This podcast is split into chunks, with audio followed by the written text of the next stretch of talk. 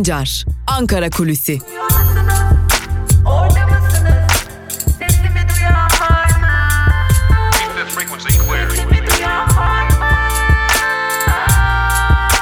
Özgürüz Radyo. Özgürüz Radyo. Özgürüz Radyo'dan ve Ankara Kulisi programından merhaba sevgili dinleyenler. Ben Altan Sancar. Hafta içi her gün olduğu gibi bugün de Özgürüz Radyo'da Ankara Kulisi programıyla sizlerleyiz. Programımıza başlarken bir hatırlatmada bulunalım. Bugün yine saat 19'da eş genel yayın yönetmenimiz Can Dündar ile birlikte günün gelişmelerini, haftanın gelişmelerini, haftadan arda kalanları ve tabii ki gelecekte bizlerin nelerin beklediğini konuşmak üzere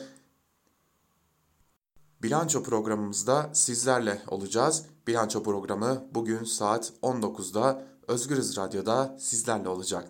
Peki Ankara neler konuşuyor? Onlara bakalım. Aslında bugünü e, dün haber bültenlerimizi ayırdığımız konuya ayırdık sevgili dinleyenler. Dün haber bültenlerimizde de sizlere aktarmıştık. Bir şeyler oluyor Ankara'da. E, neler oluyor diye soracak olursanız e, Türkiye'de AKP döneminde büyüyen bütün şirketlerin e, ardına baktığımızda sevgili dinleyenler e, aslında bir yolsuzluk furyası görüyoruz. E, bunun en açık göstergelerinden birini de son olarak Torunlar GYO'da yani gayrimenkul yatırım ortaklığında gördük. Ne oldu?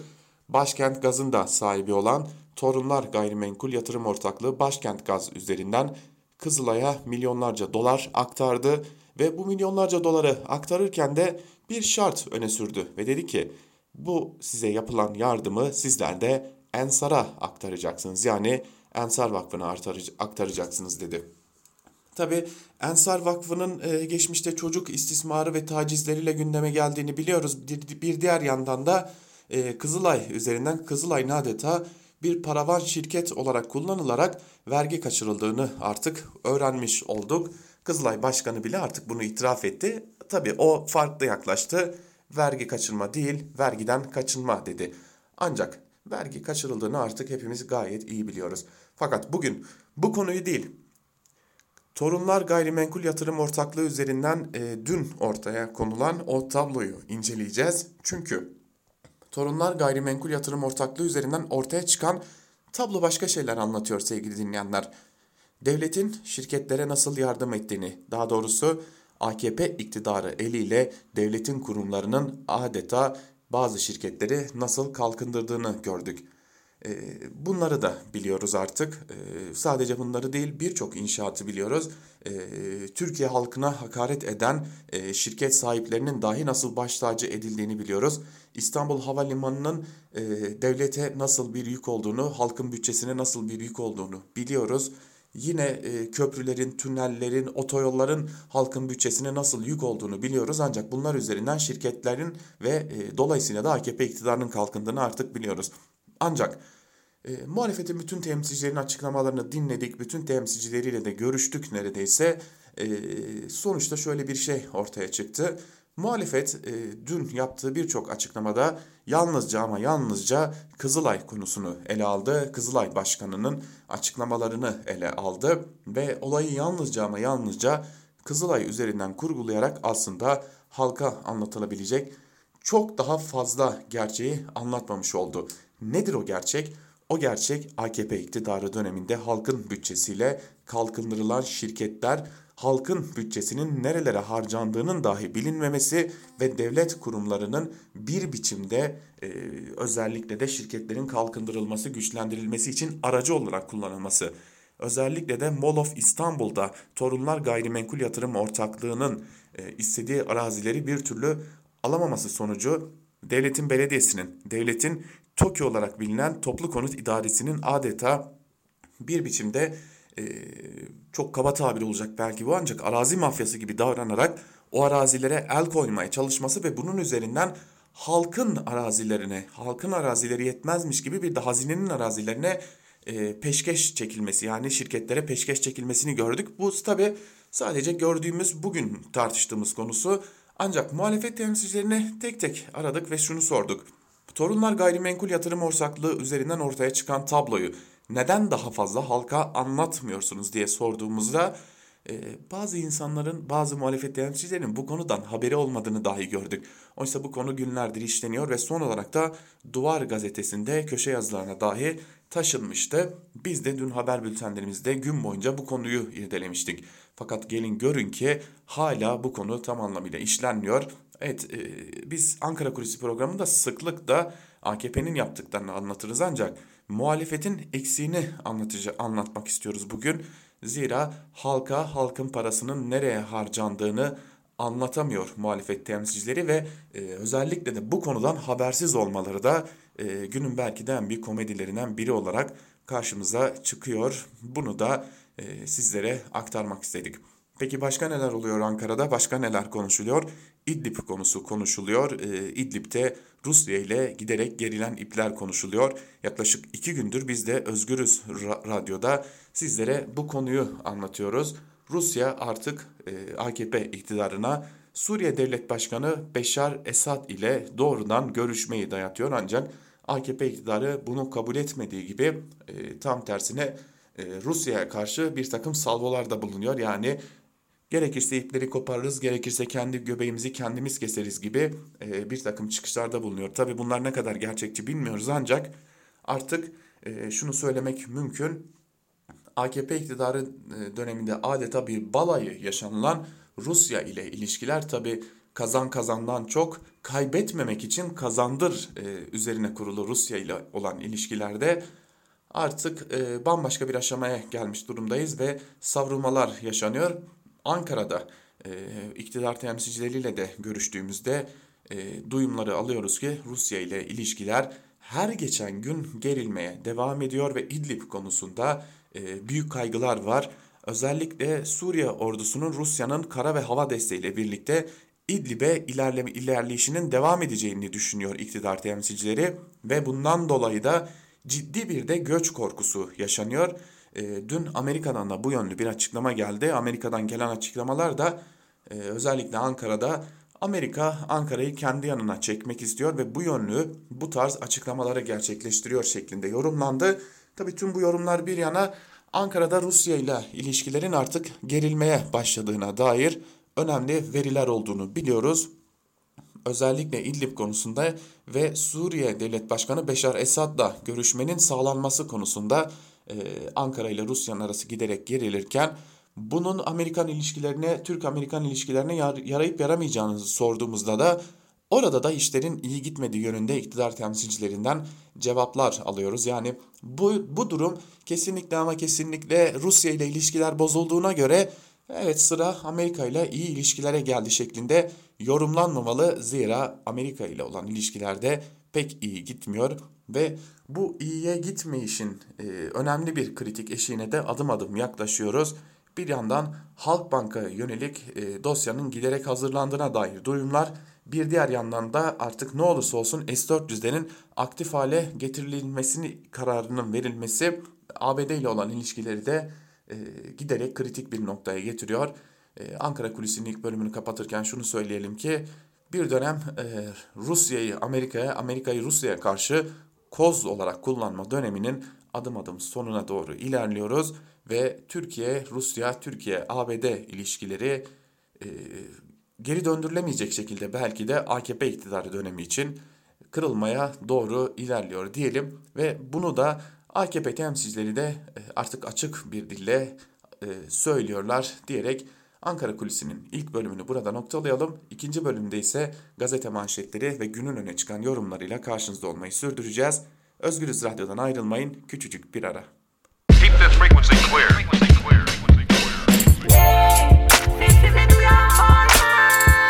Altan Sancar, Ankara Kulüsi.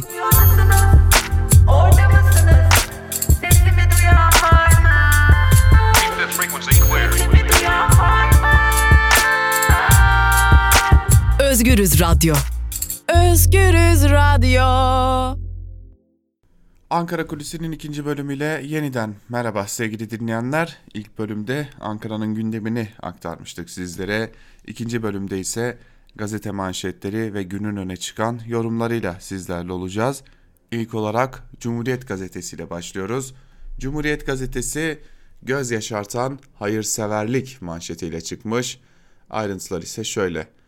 Ensar Vakfı'na vergiden kaçılmak için Kızılay üzerinden 8 milyon dolar aktaran Başkent Doğalgaz AŞ'nin Türgevi de unutmadığı ortaya çıktı. Şirket Kiptaş'tan aldığı 30 milyon liralık 31 iş yerini Cumhurbaşkanı Erdoğan'ın çocuklarının yönetiminde bulunduğu Türgev'e koşulsuz bağışladı.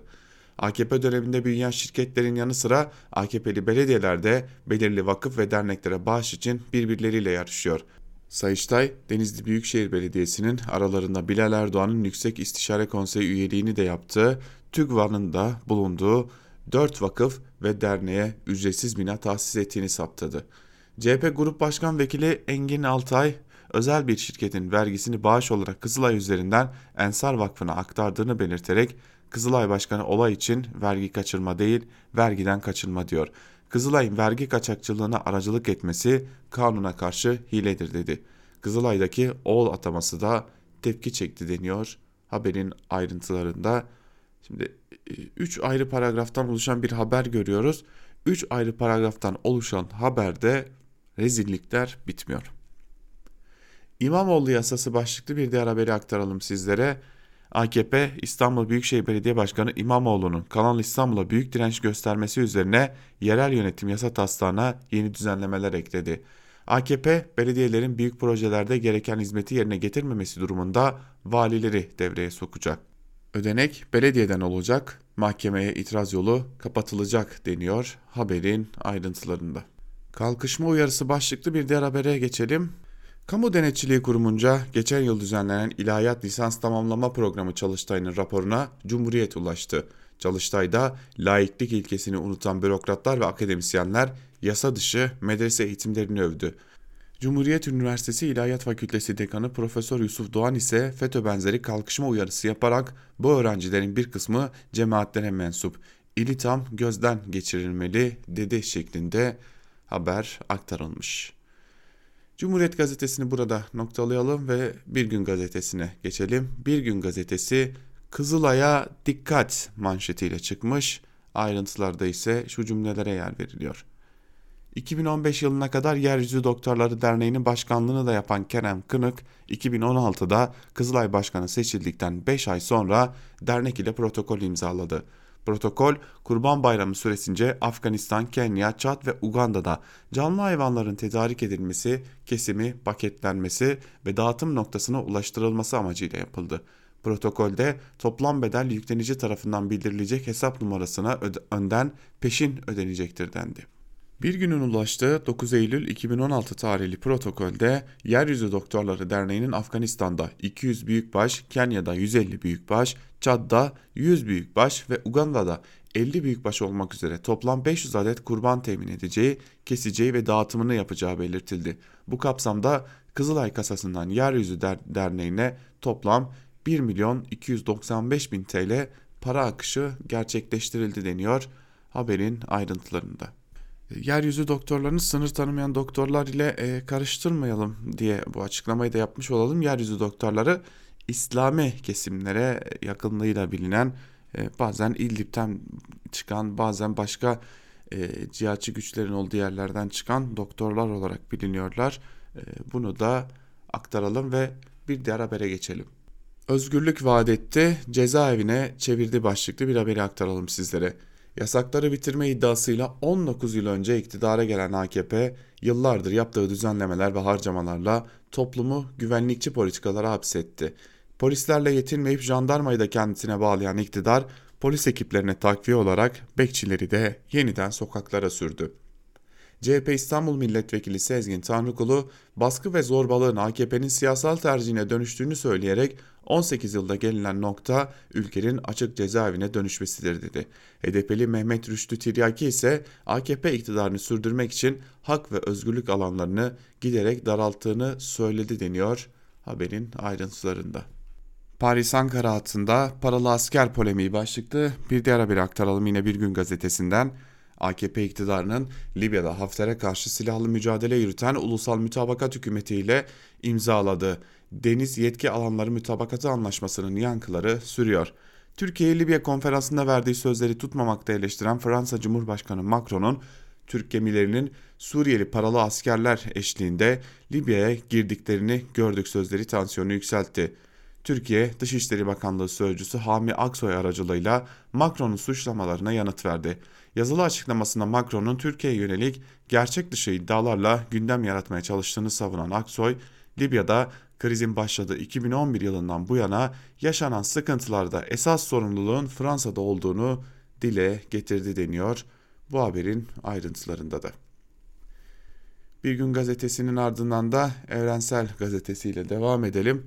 Evrensel gazetesinin manşetinde ise bugün 5 Şubat'ta grevdeyiz sözleri yer alıyor.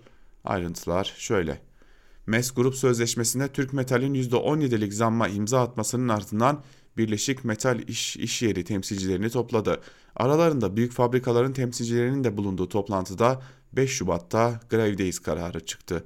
Sefalet ücretini kabul etmeyen 10 bin metal işçisi greve hazırız, istekliyiz, kararlıyız dedi. Birleşik Metal İş üyesi işçilerin kararı Türk Metal üyesi işçileri de heyecanla, heyecanlandırdı. Sözleşme öncesi fabrikalarda beklentilerin sendikacılar tarafından düşürülmesi nedeniyle kötünün en iyisi yaşadıklarını belirten Ford Otosan işçileri gözümüz kulağımız iradesini ortaya koyan sınıf kardeşlerimiz de dedi şeklinde aktarılmış bu haberde.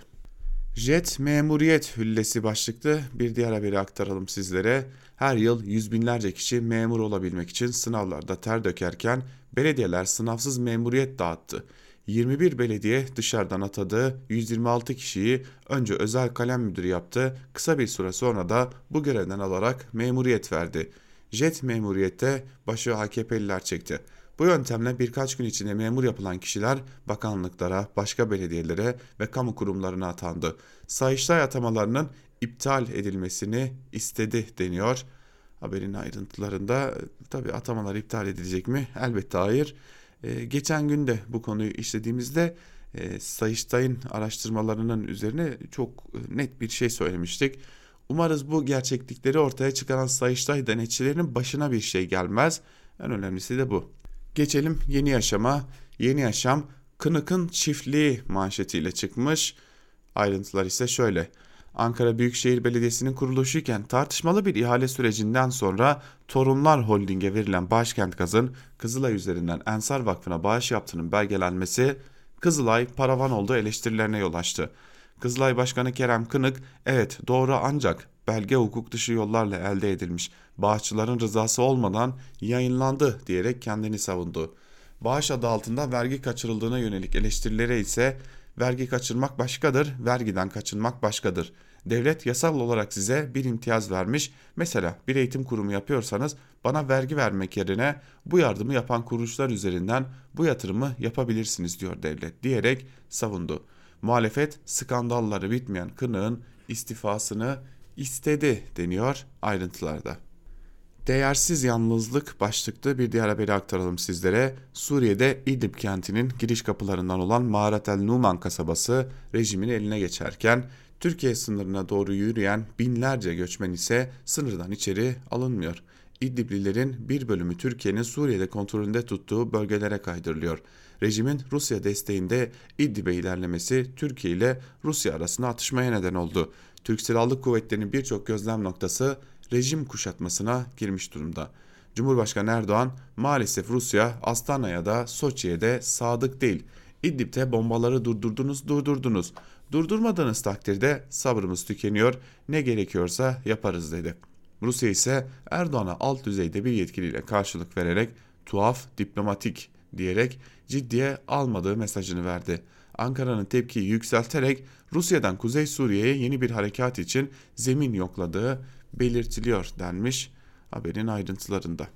Yeni Yaşam gazetesinin ardından Sözcü gazetesine geçelim. Sözcü bugün Kanal Çeşme manşetiyle çıkmış. Hayırlı uğurlu olsun yeni bir rezaletimiz daha var. E, ayrıntılar şöyle. Suudi Albassam şirketi İzmir'de Çeşme Urla arasında kalan bölgede 15 milyar dolarlık turizm şehri kuracak. Yatlar içinde bir kanalı olacak. İktidar geçen yıl Eylül'de Çeşme Urla Yarımadası'nın büyük bölümünde acele kamulaştırma kararı aldı. Kamuoyunda bilgilendirme yapılmadı. Bölge için ne, yap ne planlandı ise Suudi Arabistan şirketi Albassam grubun proje tanıtım kataloğu ile ortaya çıktı. Şirketin tanıtımına göre bölgede 15 milyar dolarlık turizm şehri kurulacak. Proje kamu özel ortaklığıyla yürütülecek ve yabancı sermaye ile gerçekleşecek. Yeni Çeşme diye adlandırılan bölgede yatlar kanal için Kanal İstanbul benzeri bir de kanal yer alacak denmiş. Ege kıyılarının güzelliği malum. E, bunları da peşkeş çekmek gerekiyor ki e, gider ayak bunlardan da ne koparılırsa. E, şimdi Sözcü gazetesinde Yunan alfabesiyle rezil kepaze başlıklı bir haber var. Ayrıntılar şöyle. Brüksel'deki Avrupa Parlamentosu toplantısında Yunan adalarında insani durum konusu görüşülürken bayrağımızı yırtan küstah ırkçı vekile anında haddini bildirdik. Bağımsız AP milletvekili Luanis Lagos kürsüde konuşma yaparken herkes göçmenleri konuşuyor. Yunan vatandaşlarının hakkı ne olacak? Türkiye her istediğini yapabiliyor. Ülkemize göçmenler geliyor dedi ve kağıttan Türk, Türk bayrağını çıkarıp yırttı şeklinde haber aktarılmış. Yunanlı vekilin küstahlığına AP raportörü bile tepki gösterdi. Ayrıca faşist vekile sosyal medyadan tanklı Atatürklü haritalar ve Türk bayrağı emojileri gönderildi deniyor haberin ayrıntılarında. Dünden bu yana sosyal medyada bu konu konuşuluyor. Ee, şimdi bu milletvekilinin, bu AP vekilinin yani Lagos'un e, ırkçı altın şafaktan olduğunu biliyoruz. Yani tam anlamıyla bir e, kafa taşçı diyebileceğimiz bir yapıdan geliyor Lagos ve tam anlamıyla Türk düşmanı, Türkiye düşmanı, göçmen düşmanı sadece Türk Türkiye değil e, kendisinden olmayan herkese her şeye düşman yani neo-nazilerin Yunanistan şubesi diyebileceğimiz bir yapıdan bahsediyoruz. E, hal böyleyken şimdi kalkıp da bu bu insana yani bu e, ırkçı geri kafalı e, canlıya e, Türkiye bayrağını yırttığı için tepki gösterirken bütün bir Yunanistan halkına, bütün bir Yunan halkına e, Türkiye'de yaşayan e, Rumları aşağılayarak cevap vermek e, veya işte savaşı hatırlatan, e, çatışmayı hatırlatan şeylerle cevap vermek e, bütün bir Yunanistan halkına haksızlık olur mu olmaz mı? Evet yaptığı zaten kabul edilebilir bir şey değil. E, Türkiye'nin egemenlik sembollerinden en önemlisini bu şekilde yapması, bu şekilde yırtması zaten kabul edilebilir bir şey değil. Ancak bütün bir Yunanistan halkını böylesi geri kafalı bir ırkçıyla bir tutmakta sanırım tam da onun isteyeceği bir şey olacak gibi görünüyor. Karar Gazetesi'ne geçelim. Ege'ye göçmen seddi manşetiyle çıkmış bugün Karar Gazetesi. Ayrıntılar şöyle. Yeni Aylan trajedilerine davetiye çıkaran adım. Kadınların, çocukların çığlığına kulağını kapatan Atina, Ege'de mülteci botlarının geçiş güzergahlarına yüzer bariyer yerleştirecek. 2.7 kilometrelik hattın yüksekliğinin 1 metre olacağı belirtildi. Umut yolcularını ölüme hapsedecek vicdansızlık projesi Atina'nın ins insanlık meselesine yeter ki bana zararı dokunmasın anlayışıyla yaklaştığını gösterdi. Yunan ordusu tarafından 3 ayda kurulması planlanan hattın maliyeti 500 bin doları bulacağı belirtildi. İhale talim, talimatnamesinde ise aciliyet derecesinde önemli ifadesi kullanıldı. Ülkesinde ölümden kaçan sivilleri göz göre göre ölüme terk etme projesine tepki yağdı. Atina, Yunan adalarındaki 6 bin kişilik kamplarda 40 binden fazla sığınmacıyı tutuyor. Kamplardaki kötü koşullar ise eleştirilere neden oluyor denmiş haberin ayrıntılarında. İşte Yunanistan'ı bunun üzerinden eleştirmek gerekiyor belki de. Çünkü o kadar kötü, o kadar iğrenç, o kadar insanlık dışı bir sınır politikası uyguluyor ki Yunanistan şu an itibariyle insanlar e, ölüyorlar, insanlar hayatlarını kaybediyorlar.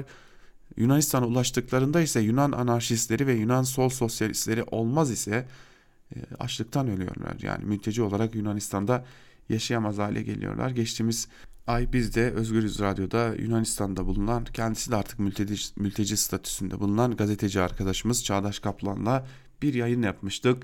İşte Yunanistan'la bu konuyu konuşmak e, o bayrak yırtan faşistle uğraşmaktan çok daha önemli belki de. Geçelim Milliyet Gazetesi'ne. Milliyet Gazetesi'nin bugünkü manşetinde diğerleri de kavuşsun sözleri yer alıyor. Ayrıntılar ise şöyle. Diyarbakır'da HDP binası önünde tuttukları evlat nöbeti sayesinde çocuklarına kavuşan aileler mutluyuz. Biz kavuştuk çocuklarımıza diğer ailelerde kavuşsun diyor şeklinde aktarılmış manşet. E, aile sayısının da 77'ye yükseldiği belirtiliyor. Yine e, Milliyet Gazetesi özel olarak muhabir göndermiş Diyarbakır'a bu konuyu e, incelemesi, araştırması için e, bir meslektaşımızı göndermiş. E, Tabi burada başka bir noktaya parmak basmak gerekiyor. Milliyet gazetesi tam iki gündür birinci sayfasından ve neredeyse manşetten bu konuyu duyuruyor. Çünkü bu konu bir türlü iktidarın istediği şekilde gündemde yer almıyor. Anadolu Ajansı her sabah Türkiye'nin gündeminde neler var e, şeklinde e, gönderdiği gündem maillerinde dahi bu konuyu yer bu konuya yer veriyor. Ancak bir türlü istenilen o gündem yaratılamadığı için de başka yöntemler deniliyor, gazeteler gönderiliyor, gündemleştirilmeye çalışılıyor, ara ara hatırlatılıyor, ara ara AKP'li siyasetçiler götürülüyor ancak Diyarbakır'a gittiğinizde bu konu hiç konuşulmuyor, hiç görülmüyor. Diyarbakır'da bu konuya dair başka şeyler konuşuluyor. Ee, özellikle ailelerin arasındaki kendi aralarındaki anlaşmazlıklar, ailelerin kendi aralarında çıkan tartışmalar konuşuluyor. Geçelim Hürriyet gazetesine. Hürriyet gazetesi depreme bile gerek yok manşetiyle çıkmış. Ayrıntılar şöyle. İstanbul Fikirtepe'de kentsel dönüşüm için boşaltılan tabut evler ayda 400-500 liraya kiraya veriliyor. Ağır riske rağmen bölgede 25 bin kişi yaşıyor. Fikirtepe'de 10 yıl önce dönüşüm yapılacak diye ev sahiplerini evlerini boşalttı. Ama müteahhitler battı. Yeni ev hayalleri yarım kaldı. Nasılsa yıkılacak diye bakım bile yapılmayan evler harabeye döndü. Zamanla bazı aileler geri geldi. Boş evler ise 400-500 liraya kiraya verildi. Sahibinin arayıp sormadığı boş evlere yerleşenler de var. Evlerin durumu içler acısı. Kolonlar patlak, duvarlar yıkık dökük. Penceresi kapısı yok. Buna rağmen gidebilecek başka yeri olmayan 25 bin kişi burada Fikirtepe'de yaşıyor. Tehlikeye dikkat çeken Leke Fikirtepe platformu sözcüsü Engin Akgüzel, bırakın beklenen depremi yoldan araç geçerken evimiz yıkılacak korkusu yaşıyor insanlarımız diyor haberin ayrıntılarında. Yeni nesil siyaset tartışması başlıklı bir haberi aktaralım sizlere. Ekrem İmamoğlu depremin ardından tatile gidince çok eleştirilmişti. Eleştirilere yeni, yeni nesil siyaset yapıyorum cevabını veren İmamoğlu yeni bir tartışmaya yol açtı. AKP'li Turan vicdanları sızlattı dedi. MHP'li Akçay çiğ, çiğ bir söylem dedi. MHP'li Yıldırım kendisine yakışanı yapmıştır dedi. CHP'li Ağbaba samimi bir durum. CHP'li Öztürk buradan bir hikaye çıkmaz. CHP'li Kadıgil karalama kampanyası, İyi Partili Paçacı ise yaz tutmalıydı demiş şeklinde ayrıntılar aktarılmış. Sanırım İmamoğlu'nun durumunu e, bir iletişim kazası olarak nitelemek çok daha doğru olacak. E, evet İmamoğlu bir çocuklarıyla ailesiyle daha önceden planlanan bir tatile çıkmış. Bu siyasetin ya da medyanın işi değildir. E, tabii bir deprem yaşandı. Depremde canımız yandı. İnsanlar hayatını kaybetti. Ne olmalıydı ne bitmeliydi sorusunun cevabını da bizler bilemeyiz ancak bir iletişim kazası yaşanmış gibi duruyor. Sabah gazetesine geçelim. Sabah gazetesi şehit ailesinin ağlatan bağışı manşetiyle çıkmış. Ayrıntılar şöyle. 15 Temmuz'da şehit düşen Cemal Yiğit'in ailesi devletin verdiği daireyi Elazığ'daki depremin ardından halkın yardımına koşan Türk Kızılay'ına bağışladı deniyor. Bu haberin ayrıntılarını okumaya gerek yok. E, muhtemelen hayatını kaybeden e, Cennet Yiğit'in ailesi iyi niyetle Kızılay'a bir bağış yapmışlar. Kendilerinin iyi niyetini sorgulamıyoruz ancak bu bağışın bu bu da bu derece yüksek yerden manşetten duyulmasının tek sebebi Kızılay'ın neler yaptığının her geçen gün ortaya çıkması ve bakın Kızılay'ın halk desteği giderek yükseliyor şeklinde bir algı yaratılmaya çalışılması. Devam edelim Yeni Şafak'a geçelim. Yeni Şafak ahlaksız kadın manşetiyle çıkmış. Ayrıntılar ise şöyle. İstanbul Büyükşehir Belediyesi Genel Sekreter Yardımcısı Yeşim Meltem Şişli toplantı yaptığı İSMEK'in kadın bölge sorumlularını aşağılayıp taciz etti. Bekar olanların ellerini kaldırmalarını isteyen Şişli daha sonra erkek müdüre dönerek bunları akşam itfaiyecilerle buluşturun, bir gece düzenleyin, ne bu böyle? Herkes bekar ifadelerini kullandı deniyor haberin ayrıntılarında. Şişli başörtülü yöneticilere de siz dışarıda dolaşırken otobüse ve minibüse binerken çok zorlanıyorsunuz diyerek dalga geçti. İBB'nin sanat ve meslek eğitimi kurslarında 10-22 yıldır görev yapan 20 kadın bölge sorumlusu 27 Ocak'ta işten çıkarıldı. 350 kurs yöneticisinin de önümüzdeki günlerde çıkarılacağı belirtiliyor denmiş haberin ayrıntılarında. Bakalım bu konuya ilişkin belediyeden gelen açıklamada neler aktarılacak. Şimdi e, ulusalcı diyebileceğimiz Aydınlık Gazetesi'nden bir e, manşet paylaşmak istiyorum sizlerle. E, Perinçek'in, Doğu Perinçek'in gazetesi hepinizin bildiği gibi ayım kararını yok sayamazsınız başlıklı bir haber. Ayrıntılar şöyle. Fransa Cumhurbaşkanı Macron ülkesinin Anayasa Mahkemesi'nden dönen ve ayımda mahkum edilen sözde Ermeni soykırımı iddialarının reddinin yasaklanması için çalışma yürüttüklerini açıkladı. Hukukçular ve diplomatlar böyle bir yasanın çıkmasının mümkün olmadığını belirtti deniyor. Haberin ayrıntılarında e, tabi Doğu Perinçek'in avukatı konuşmuş Mehmet Cengiz e, ve diğerleri. Benim aklıma sadece şu takıldı. Bir gazete ayım kararını yok sayamazsınız manşetiyle çıkıyor. Bu gazete Aydınlık Gazetesi. E, Doğu Perinçek'in gazetesi hani aynı gemide olanların gazetesi, iktidarla aynı gemide olanların gazetesi. Bu ülkede Osman Kavala hakkında bir ayım kararı var, tahliye edilmiyor. Bu ülkede Selahattin Demirtaş hakkında bir e, ayım kararı verildi, tahliye edilmedi.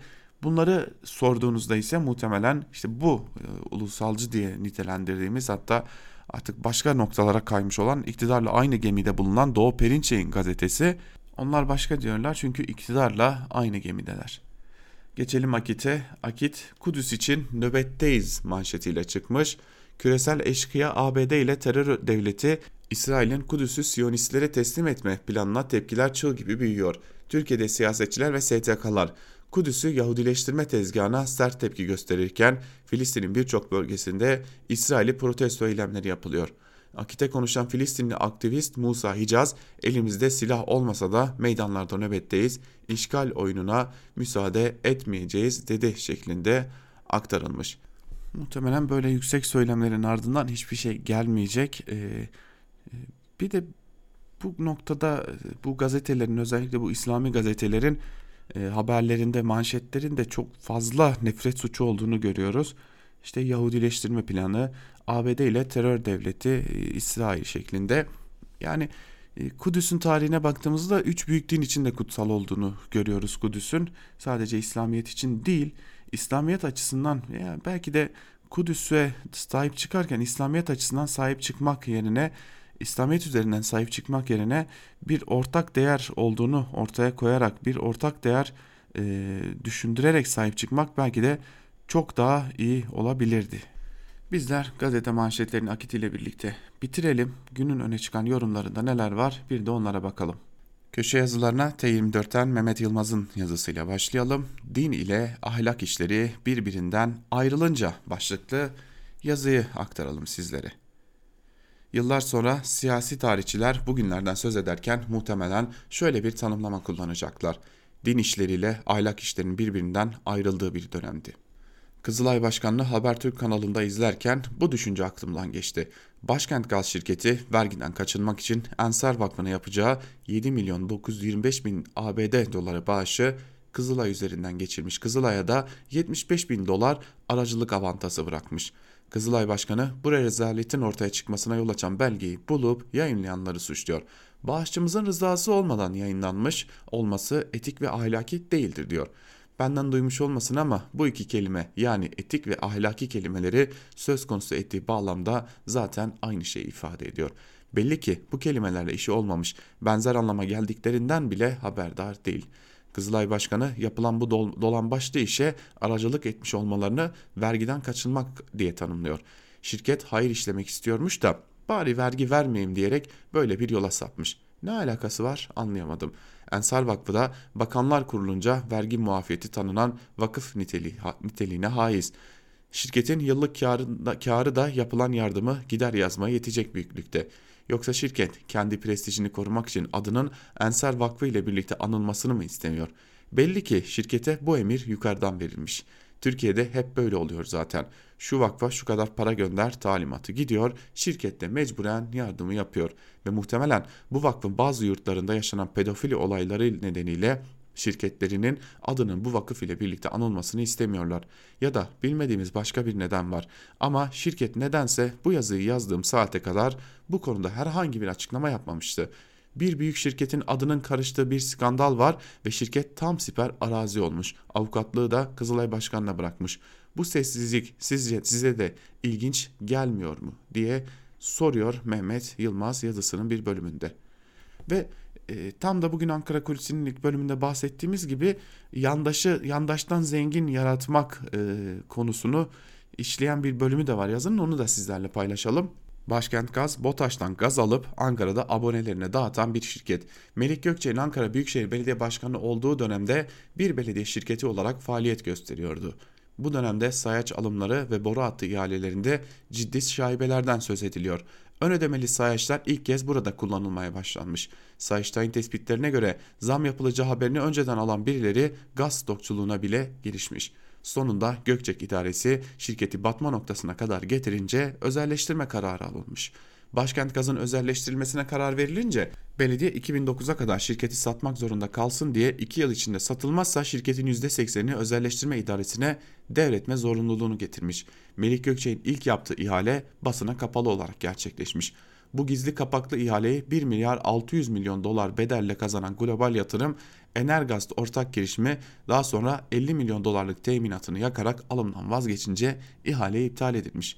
Kanun gereği özelleştirme idaresi harekete geçmiş ve şirketin %80'ini Kara Mehmet kazancı ortaklığına 1 milyar 211 milyon dolardan satmış. Bu durumda şirketin tümünün değeri 1 milyar 514 milyon dolar oluyor. Bu ortaklık ödemeyi gerçekleştirmeyince 92.7 milyon dolarlık teminat yakılmış ve ihale iptal edilmiş. 2012'de bu kez şirketin %100'ünü satmak için iki kez daha ihaleye çıkılmış ve son ihaleyi 1 milyar 162 milyon dolara Torunlar Gıda kazanmış. Torunlar Gıda AKP iktidarıyla birlikte ani bir zihin açıklığına kavuşup geometrik büyümeye geçen dini bütün hissedarlara sahip bir aile şirketi. Süpermarket işletirken İstanbul'un en büyük inşaat projelerine girmişler. Özelleştirmeler ile büyümüşler. Başkent gazın torunlara çok ucuza satıldığını söyleyenler arasında tanıdık bir sima da var. Recep Tayyip Erdoğan. O tarihte Fatih Altaylı'ya şöyle konuşmuştu. Başkent gazda da mesela biz 1.5 yakalamışız ama şimdi yeni gelen 1.100 ile geliyor. 1.5 yakaladığın yerde 1.100 verilirse bunun hesabı sorulmaz mı? Hesabı soracak olan sormaz ise sorulmaz tabi ve nitekim Erdoğan da başbakan olarak bu hesabı sormamış.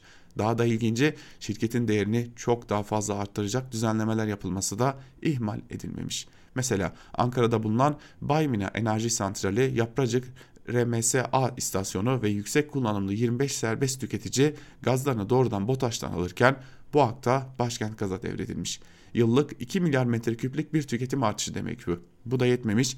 İlk ihalede başkent gazın sadece Ankara kent merkezine gaz satma imtiyazı varken son ihaleden hemen önce şirkete Ankara ilçelerinde de gaz satma imtiyazı tanınmış. Başkent gazın taşıdığı gazdan aldığı 1 metreküp başına 0.055 ABD doları taşıma ücreti ihaleden sonra 0.077 ABD dolarına yükselmiş. Hane başı gaz tüketimi yıllık ortalama 1000 metreküp olan yaklaşık 2 milyon aboneli bir kentten söz ediyorum. Küçük bir rakam oynatmanın toplam kaç dolara denk geleceğini hesaplamak ister misiniz? Belki de hesaplanmalıdır diyelim ve e, yazıyı burada noktalayalım. Bir diğer yazıya geçelim. Yine bu utanmazlıkla ilgili yazılarla devam edelim. Sözcü gazetesinden Çiğdem Toker ile devam edelim. Kamu yararına vergi kaçırmak başlıklı yazıyı aktaralım sizlere. Torunlar grubu bünyesindeki Başkent AŞ'nin Kızılay üzerinden Ensar Vakfı'na yaptığı 8 milyon dolarlık bağış skandalı ülke gündemine oturdu gazeteci Celal Eren Çelik'in belgesiyle birlikte ortaya çıkardığı bu bağışın özellikle tarihleriyle birlikte işleyiş biçimine, kurgusuna baktığınızda yapılanın Kızılay Başkanı Kerem Kın'ın savunmaya çalıştığı gibi vergiden kaçınma değil, vergi kaçınma olduğu görülüyor. Kamuya yararlı bir dernek olan Kızılay, iktidarın gözde grubu Torunlar bünyesindeki Başkent Gaz'ın vergi kaçırmasına yazık ki araç kılınırken iktidarın toz kondurmadığı çocuk istismarı skandalıyla hatırladığımız Ensar'ın hesaplarına da bugünün kuruyla yaklaşık 48 milyon TL aktarılmış.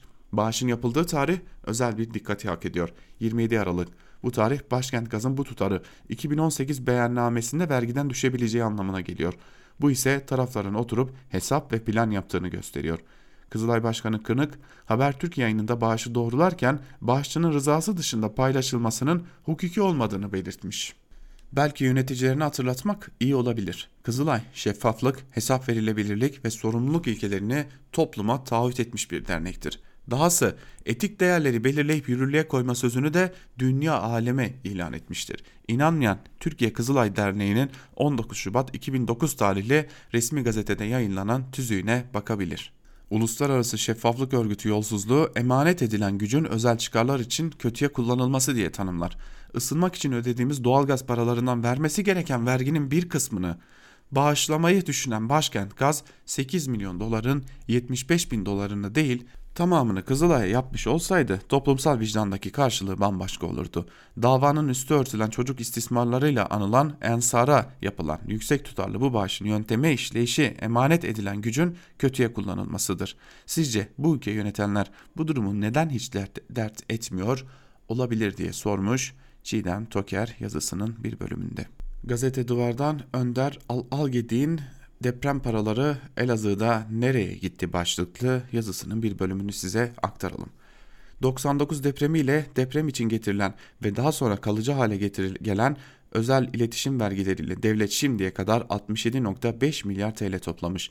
Bu 2019 fiyatları ile tam 140 milyar 171 milyon TL anlamına geliyor. Bu para depreme özel harcanmamış. Genel bütçeye girdiği için bunu ayrıştıramıyoruz. Konuya dair zamanın Maliye Bakanı Mehmet Şimşek paraların eğitim, sağlık ve duble yollar gibi işlere harcandığını söylemişti.